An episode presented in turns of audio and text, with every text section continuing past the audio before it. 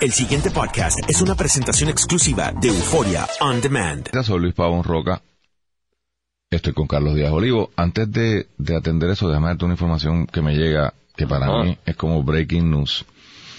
Así que lo comparto. Eh, me informa mi agente 00 Justicia eh, que por primera vez Justicia está creando una unidad antifraude en el tema de eh, beneficencia. Pues no solamente el, tema de tarjeta de salud, sino cupones, plan 8, o sea, el, tema este de fondos federales. está hablando de justicia federal. Justicia local. Ah, Por eso es que te digo que es breaking news. Porque quien habíamos visto en este tipo de actividad antifraude habían sido exclusivamente los federales, que de hecho lo, comenta todo el mundo, que por, qué el justicia local no, no interviene en esta cosa, y ciertamente uno puede pensar que la jurisdicción primaria es los federales porque son fondos federales, pero me dicen, me dicen, y lo, la fuente es buena, eh, que hay un joint venture y que están trabajando con Health and Human Services, con lo que sería el Departamento de Salud Federal, para montar una división antifraude a nivel local.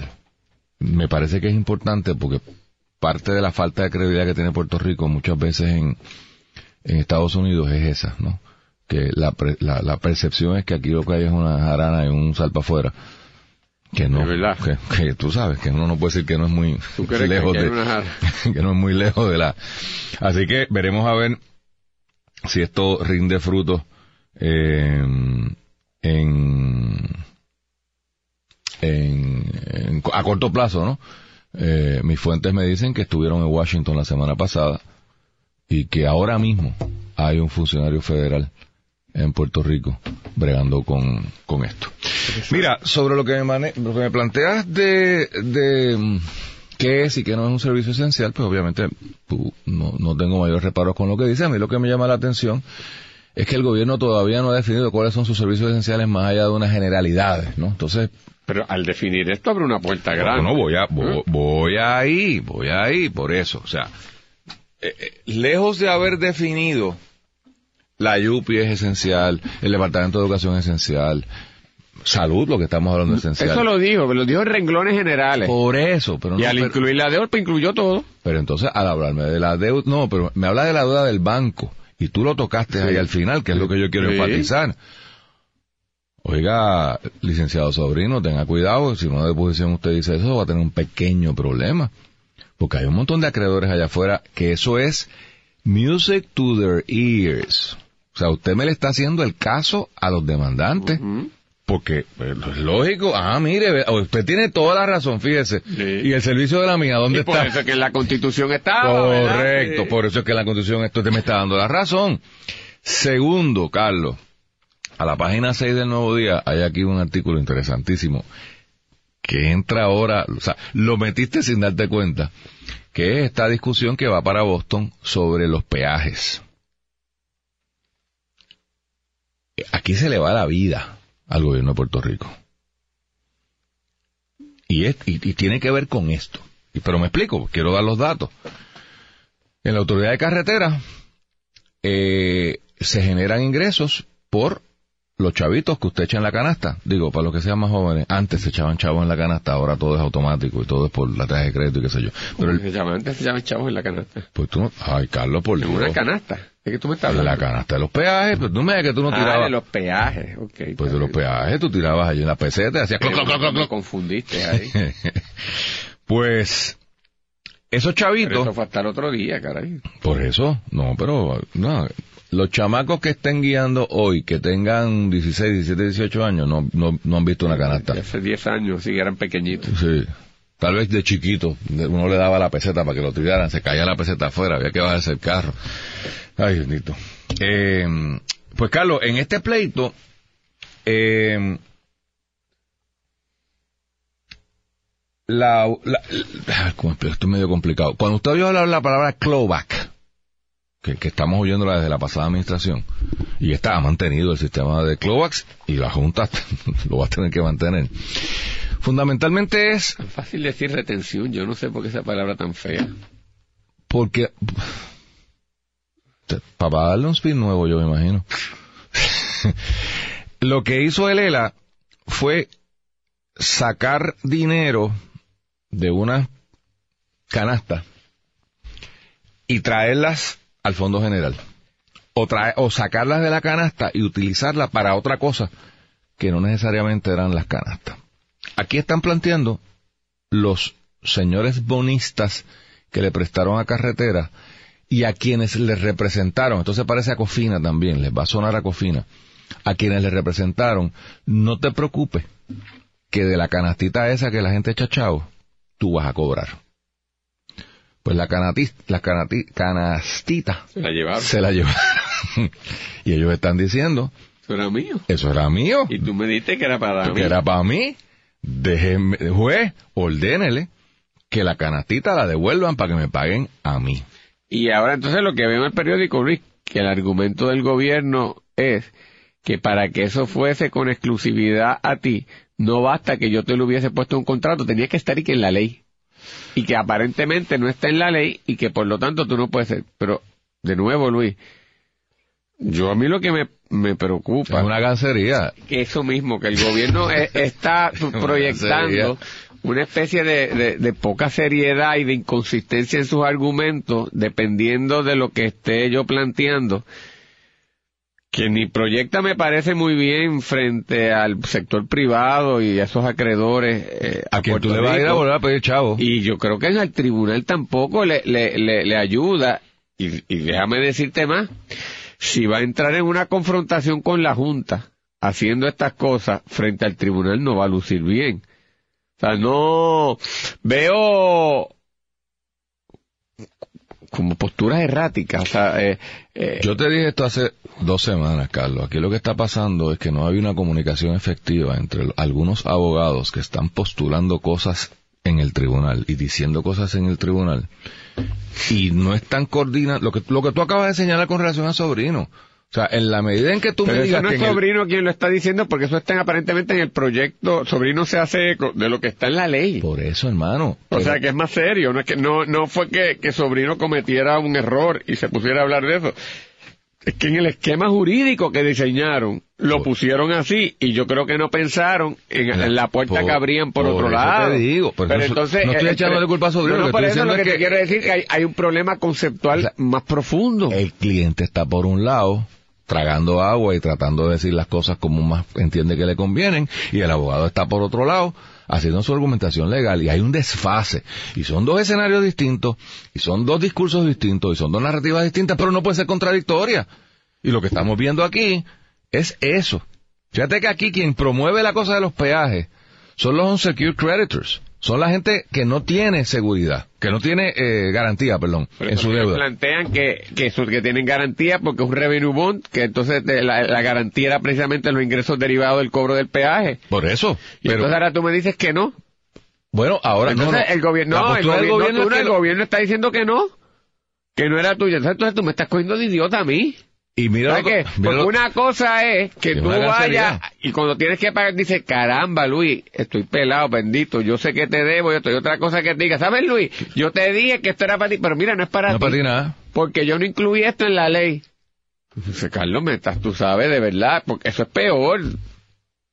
Y, no, y, y- y el otro argumento que están usando, que me está curioso, es que le dicen, esto fue la esto fue Martin Bienstock, el de la Junta, el abogado de la Junta, que dice, bueno, pero la verdad es que estamos usando los chavos para carretera. O sea, y esta es la lógica, no me pidas que le explique mucho, pero esta es la lógica. En la medida en que yo estoy usando el dinero de la canastita para darle mantenimiento a las carreteras, es que los carros pueden llegar al peaje. Por lo tanto, tú cobrarás en algún día gracias a que yo estoy manteniendo el manteniendo el sistema funcional. sistema funcional.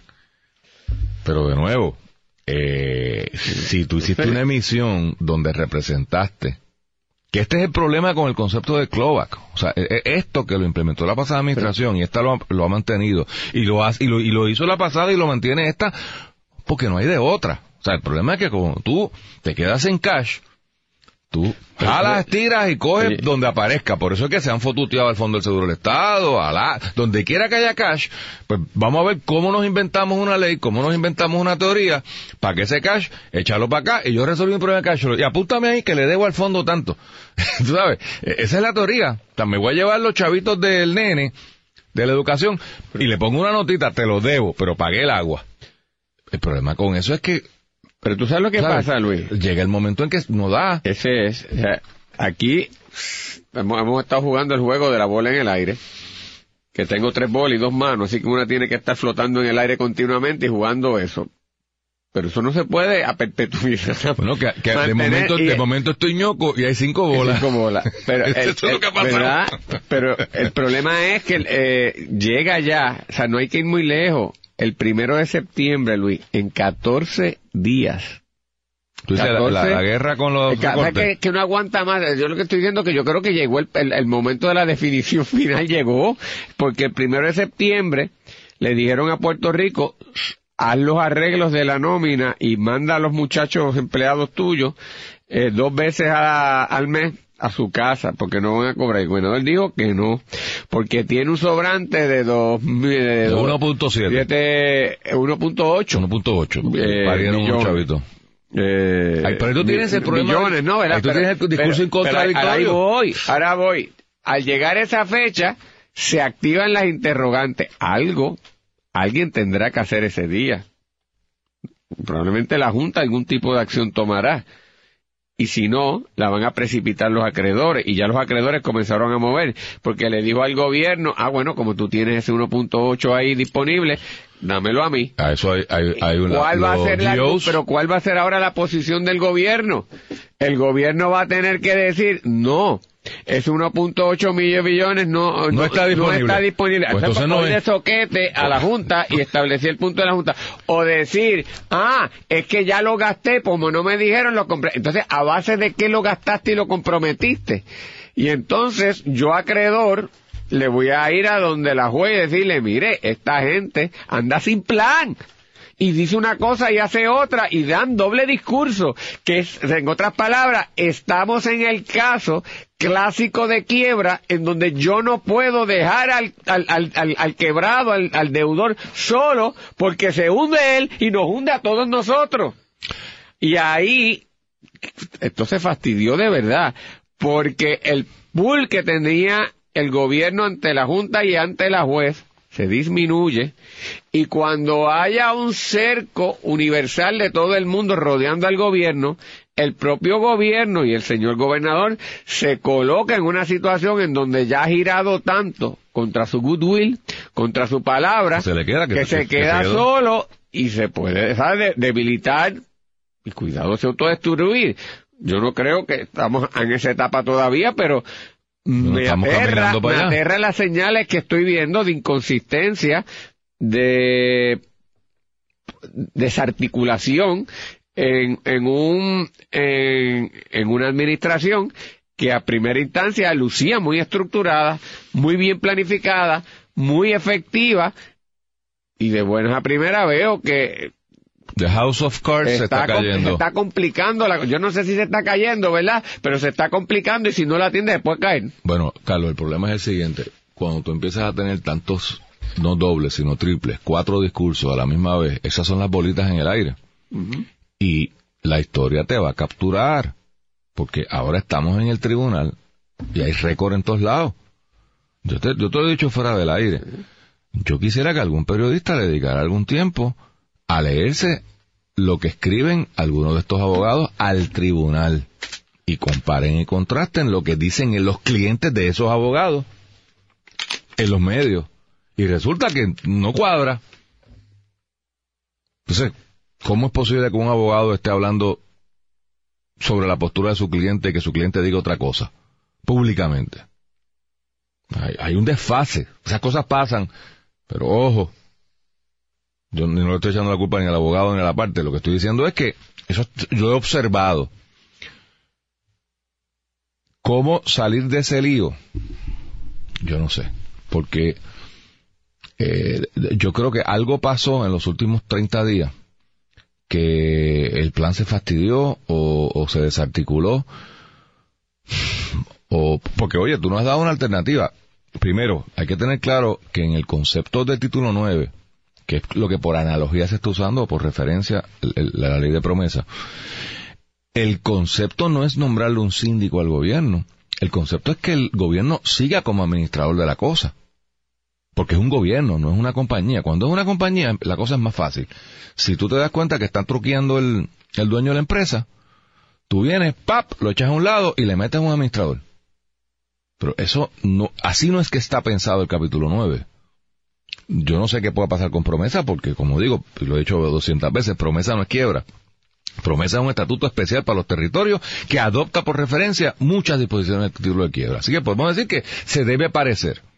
Y por eso digo, bajo ese mundo, la idea no es que, el, que la juez nombre a un gobernador y le diga a un tipo, vete, administrame aquella cosa allí, ni un monitor, ni cosas de esas. Es el concepto de debtor in charge. O sea, el, el, el, quebrado está corriendo su negocio para sacarlo para adelante, para sacarlo para afuera, para que, para que eche para adelante. Pero la otra alternativa que tú no estás mencionando es que cuando estas cosas pasan en el tribunal de quiebra, te ponen una patada por el fondillo. Por tu síndico. Y te, no, te sacan de la quiebra. Te dicen, ah, esa es la que hay. A los leones, jutum. Y todos esos acreedores ahora salen corriendo para el tribunal de distrito. Ojo. Ojo. te pueden decir, usted está cometiendo un fraude aquí. no te voy a meter preso, pero te vas. esa alternativa está tan claramente, esa, se está, no, no, no, no está, no lo está. No lo está porque la instrucción del Congreso es que trabaje en una reestructuración.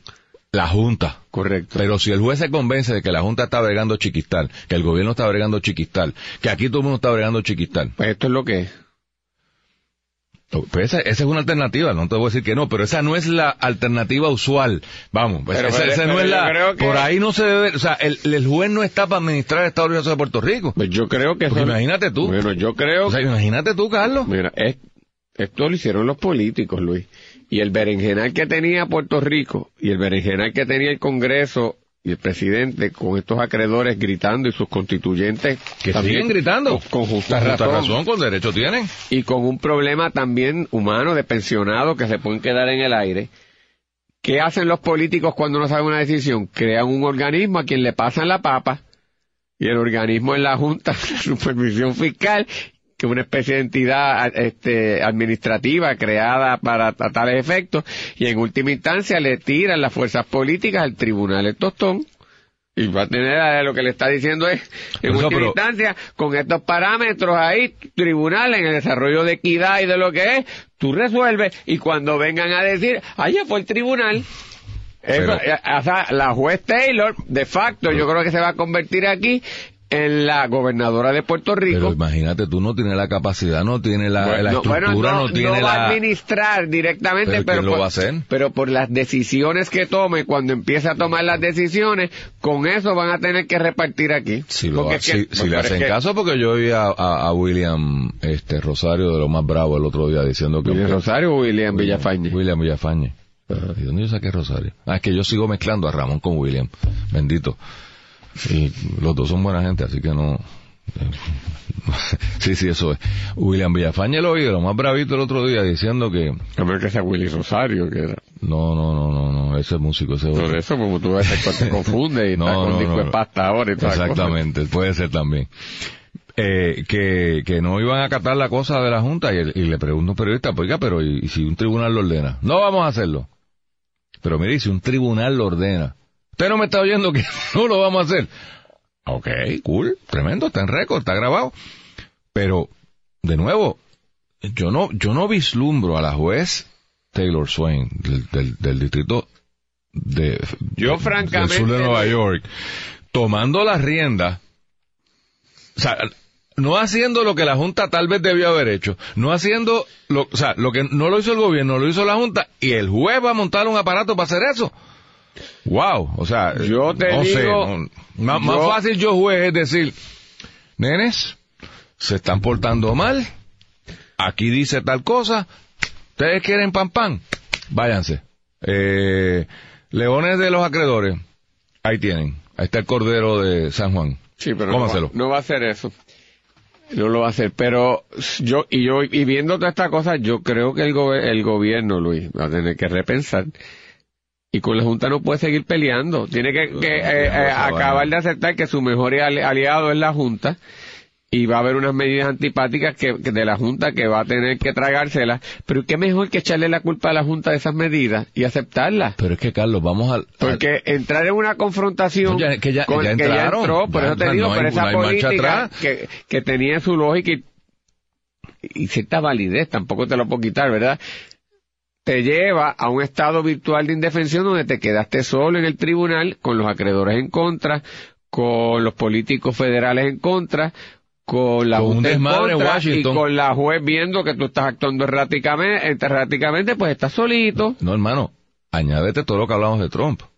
Con un Washington que está para, arriba. Claro, porque si tuviéramos un Washington racional, si Hillary estuviese en Casa Blanca, yo te puedo decir, espérate, vamos a coger JetBlue, vamos para allá y vamos a hablar con, esa señora para que nos bregue. Con duras penas te tengo que decir que la única tabla de salvación que nosotros tenemos ahora es la Junta. ¿Sí? Y será colonial y todo ese tipo de cosas, pero es el único balcón de aguantarnos y de momento hay que remar con eso. La analogía de Jay Fonseca con relación a la carretera, llené boquete, sin luz, feíta, sin las líneas pintadas. Pero esa es la carretera que tenemos y mientras alguien no plantee que hay una salida para el expreso, no pidas que destruyan la carretera porque te va a ir por bajanco para abajo. Oye, yo creo que en este programa hemos sido claros en nuestra posición contra relación a la Junta y, el problema colonial de Puerto Rico. Pero eres what it como decía Fortuño, es lo que hay. Tú sales de eso y caes en la tierra de Apache.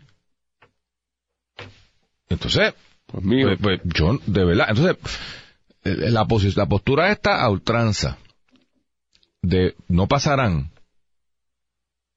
Estamos hablando, desde el punto de vista, vamos a hablar de la parte operacional del gobierno. Si se cierra el gobierno los viernes a las 12 del día, pasa algo. O sea, pasa algo. Desde el punto de vista operacional, voy golo. Imagínese. Porque eso es lo que está planteando la, la, Junta. Ni, siquiera de todos los empleados de gobierno, a los que le aplique el furlough. dos días al mes. Pues, pues mire, dos días al mes son cuatro medios días al, al mes. El viernes a las 12 del día se cierra el gobierno. ¿Eso es el fin del mundo? Pues sí, ya prácticamente vaya usted un viernes a las 3 de la tarde a ver qué consigue. Una cosa es que cierre y otra que no cobren lo que Está bien, correcto. Mira, Golo, Pero hermano, que no fuéramos. para citar a un prócer, Díaz Olivo. ¿Y a Chavo para pagar? Vámonos. El pasado podcast fue una presentación exclusiva de Euphoria On Demand. Para escuchar otros episodios de este y otros podcasts, visítanos en euphoriaondemand.com.